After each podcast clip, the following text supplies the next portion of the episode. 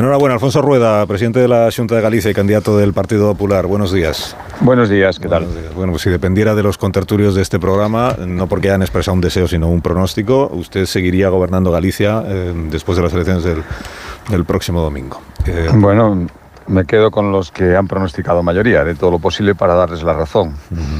Eh, visto lo visto, estamos ya en el penúltimo día de campaña, visto cómo, han, cómo se han producido los acontecimientos, cómo ha ido evolucionando la campaña, le, pregunto si fue un error adelantar las elecciones autonómicas.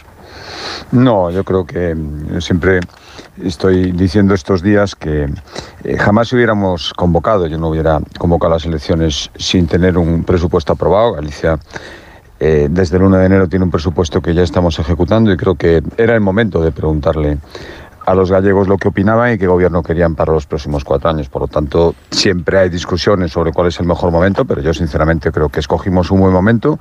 Insisto, desde la seguridad de que Galicia va a seguir funcionando con independencia del resultado electoral. Pero me admite que la campaña se le ha torcido un poco al Partido Popular y a usted mismo con esto de los indultos, la amnistía, lo que dijo Feijó, lo que luego dejó, lo que no. ¿Se ha torcido o no?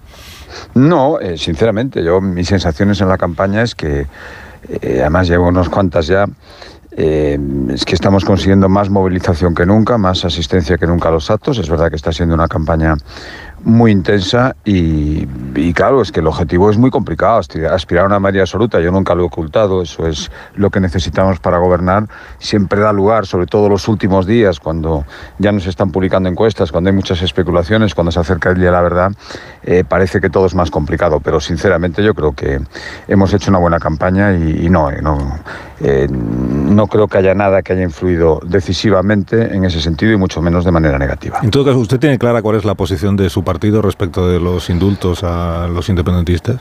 Sí, sin ninguna duda. Aparte es que yo no, no admitiría otra cosa que, los que, que, lo que yo he entendido, porque además estoy seguro de que es así, ¿qué opina Alberto Núñez Feijóo? Ni amnistía ni indulto. Sería muy perjudicial además para Galicia. Yo tengo que pensar en Galicia, en sus repercusiones. Y además le agradezco a Alberto Núñez Feijóo que en cuanto surgió todo este tema, que por supuesto la izquierda y especialmente el Partido Socialista ha intentado airear, y supongo que lo intentará este último día de campaña, haya sido clarísima en la posición. Y yo creo que los gallegos han entendido perfectamente cuál es la posición del Partido Popular. Mm. ¿Por qué no se ha atrevido usted a un cara a cara con la señora Pontón en, en campaña electoral, a un debate? No, al contrario, fíjese, nos quedan 48 horas de campaña, dos días, y todavía estaríamos a tiempo de celebrar ese cara a cara. Yo eh, lo que está claro es que eh, a día de hoy hay dos opciones, que es o que gobierna el Partido Popular o un multipartito de izquierdas. Por lo tanto, deben ponerse de acuerdo entre ellos para decir quién es eh, el que debe encabezar la opción que ellos representarían y por lo tanto todavía hay tiempo para que digan, bueno, pues efectivamente es la señora Pontón o quien tenga que ser y celebrar ese cara a cara, que yo creo que sería bueno, pero lo lógico es que eh, hable alguien en nombre de todos los demás. Si yo le propongo a la señora Pontón un debate con usted y ella lo acepta y el PSOE también, lo hacemos mañana. Eh, por supuesto, fíjese, ayer tuvieron una buena ocasión eh, de, no discutieron absolutamente nada, pues ya podían haberse puesto de acuerdo en eso también y el cara a cara se estaría celebrando hoy o mañana, insisto, aunque aún estamos a tiempo, pero lógicamente deben designar quién tiene que hablar en nombre de todos los demás. Como, aún estamos a tiempo, por eso le decía, sí, usted veo que, que ya me da el sí. Ahora necesito que me dé el sí la otra parte, o las otras partes, que serían el PSG y el, y el bloque nacionalista galego. Pero si las, las, otras dos partes se animan y dicen que vaya Ana Pontón en representación de los dos, usted está por la labor de hacer ese debate en, el, en mañana, que es cuando es ya el último día de campaña. Bueno, es lo que llevamos diciendo toda la campaña, efectivamente. Le voy informando yo a lo largo del día de las gestiones que hagamos, a ver si... De acuerdo, que tenga usted mucha suerte. A ver si tenemos éxito. Si estoy leyendo en los análisis que se hacen, eh, mm, presidente, que la estrategia de la izquierda es movilizar el voto joven, que si se consigue movilizar el voto joven en Galicia, ganaría, la, izquierda, bueno, ganaría, no es que ganase las elecciones, pero sí podría eh, ganar el gobierno. Eh, ¿Eso es porque usted y el partido que usted representa tienen menos predicamento entre los jóvenes gallegos que entre los mayores en Galicia? No, fíjese, para tener mayoría absoluta tienes que tener apoyo en todos los sectores de la población, por lo tanto, ser transversales y que te apoye mucha gente de todas las edades y en todos los lugares. Eso es muy propio de la izquierda, segmentar, eh, aquí se habla desde la izquierda muchas veces en tono casi despectivo de la gente de más edad, que parece que su voto vale menos o tiene menos capacidad de opinar. Yo me dirijo a todo el mundo y sé que para tener eh, una mayoría absoluta hace falta que me voten la gente mayor, pero también la gente joven, de mediana edad, de todas partes. Insisto que yo me dirijo a todo el mundo y sé que necesito el apoyo de todo el mundo. Y todas estas medidas que usted está prometiendo en la campaña electoral a los ciudadanos de Galicia, que usted pondrá en práctica si sigue gobernando, eh, ¿por qué en los últimos 15 años el Partido Popular no las ha puesto en práctica ya? Bueno, hemos puesto muchísimas, oiga, no eh, llevamos una trayectoria. Yo, como estoy diciendo en los actos públicos, no somos un hoja en blanco. Creo que tenemos un balance que ha hecho que cada vez que ha habido elecciones autonómicas en Galicia la gente nos haya renovado la confianza. Yo, ahora, yo pretendo lo mismo, lógicamente estamos proponiendo cosas nuevas y además con un elemento diferencial, yo creo, respecto a las eh, propuestas fantásticas que estoy escuchando estos días desde la izquierda.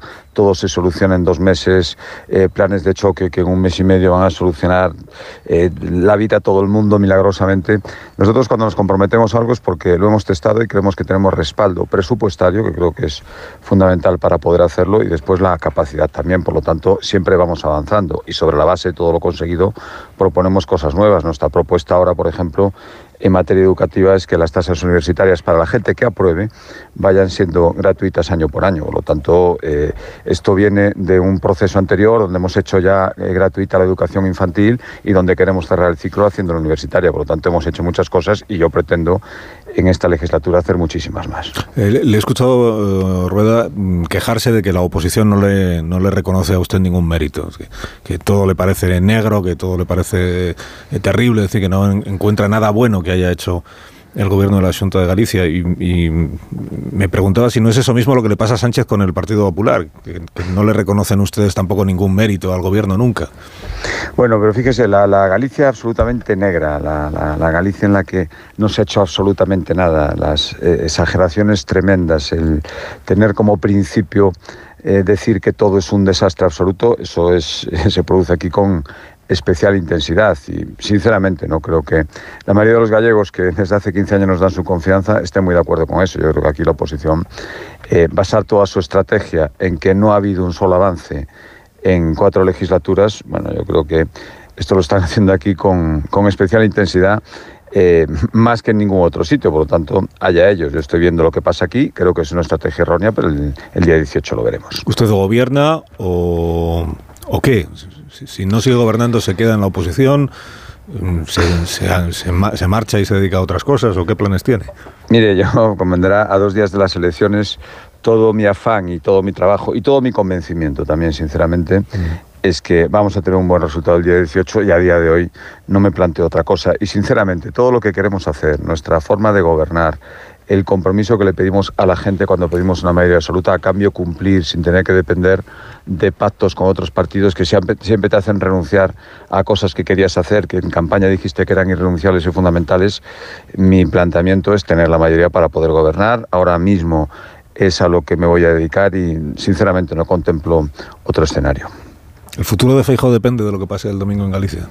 Bueno, mire, esa pregunta hecha de otra manera, me la han hecho mucho durante esta campaña, es eh, ¿quién se juega más en estas elecciones? Y tiene una respuesta clara, el que más se juega soy yo, que soy el que eh, quiero revalidar eh, como presidente de la Junta de Galicia y el que se presenta como cabeza de cartel. Lógicamente, Feijo por muchas razones. Primero porque ha sido presidente de Galicia durante cuatro legislaturas, porque esta es su tierra, porque nos conoce y lo conocemos perfectamente. Estoy seguro que eh, tiene un especialísimo interés en que nos vaya bien el domingo, pero lógicamente lo que se juega el domingo es el futuro de Galicia y quien más se juega personalmente es el candidato que le habla. aunque se perdiera, aunque el PP perdiera el gobierno de Galicia, el señor Núñez Feijóo podría seguir siendo el líder del partido, el líder nacional. Sí. pero mire, yo voy a hacer todo lo posible para que el resultado del 18 sea un refuerzo también en ese sentido. Pues el domingo sabremos cómo queda el asunto. Aquí estaremos el domingo por la noche para contarle a los oyentes de esta cadena el escrutinio y el desenlace definitivo. Eh, señor Rueda, que le vaya bien en lo que queda de campaña electoral y el, domingo o el lunes hablamos del resultado. Si es que mañana no hacemos un debate con Ana Pontón, si ella se deja. Muy bien, perfecto. De acuerdo, ojalá sea así. que tenga buen día, gracias. Muy bien, muchísimas gracias. El presidente de la Junta de Galicia y candidato del, del Partido Popular. Eh, si queréis os pregunto enseguida por la campaña gallega, que habéis seguido con enorme interés. Dice Tony que sí, que tienes, tienes como ganas de, pronunciarte sobre... Bueno, es que a mí las elecciones gallegas eh, siempre me, han interesado. Por razones familiares, razones personales y porque este año hay partido. Otros años, no, había. no había partido. Bueno, pero en el 20 yo recuerdo que las encuestas también eran igual estoy bailando el año, ¿eh? pero mm, es el año de la pandemia y de unas elecciones convocadas en unas circunstancias un poco raras, con, una, con grandes dudas sobre cuánta, cuánta participación iba a haber precisamente por la COVID, porque había que ir a votar en circunstancias un poco complicadas. Y las encuestas, eh, yo creo que estaban ahí, ahí con la mayoría absoluta de, de, Feijó. Al final sacó 42, me parece. Pero no todas las encuestas decían que la tenía la mayoría absoluta, creo recordar. Pero bueno, como hay suspense, y esto siempre lo agradecemos mucho en este programa, como hay suspense, eh, está convocada la audiencia para el domingo a las 8 de la tarde, que haremos el primer avance, eh, lo que digan los sondeos y lo que digan las sedes de los partidos políticos, el ambiente, y luego a partir de las 9 ya de manera ininterrumpida hasta que sepamos quién va a gobernar la comunidad gallega los próximos años. Los oyentes están invitados a nuestro programa especial en la noche electoral. Los oyentes sí, vosotros no todos. Ahora mismo continuamos. Más de uno en Onda Cero. Carlos Alsina.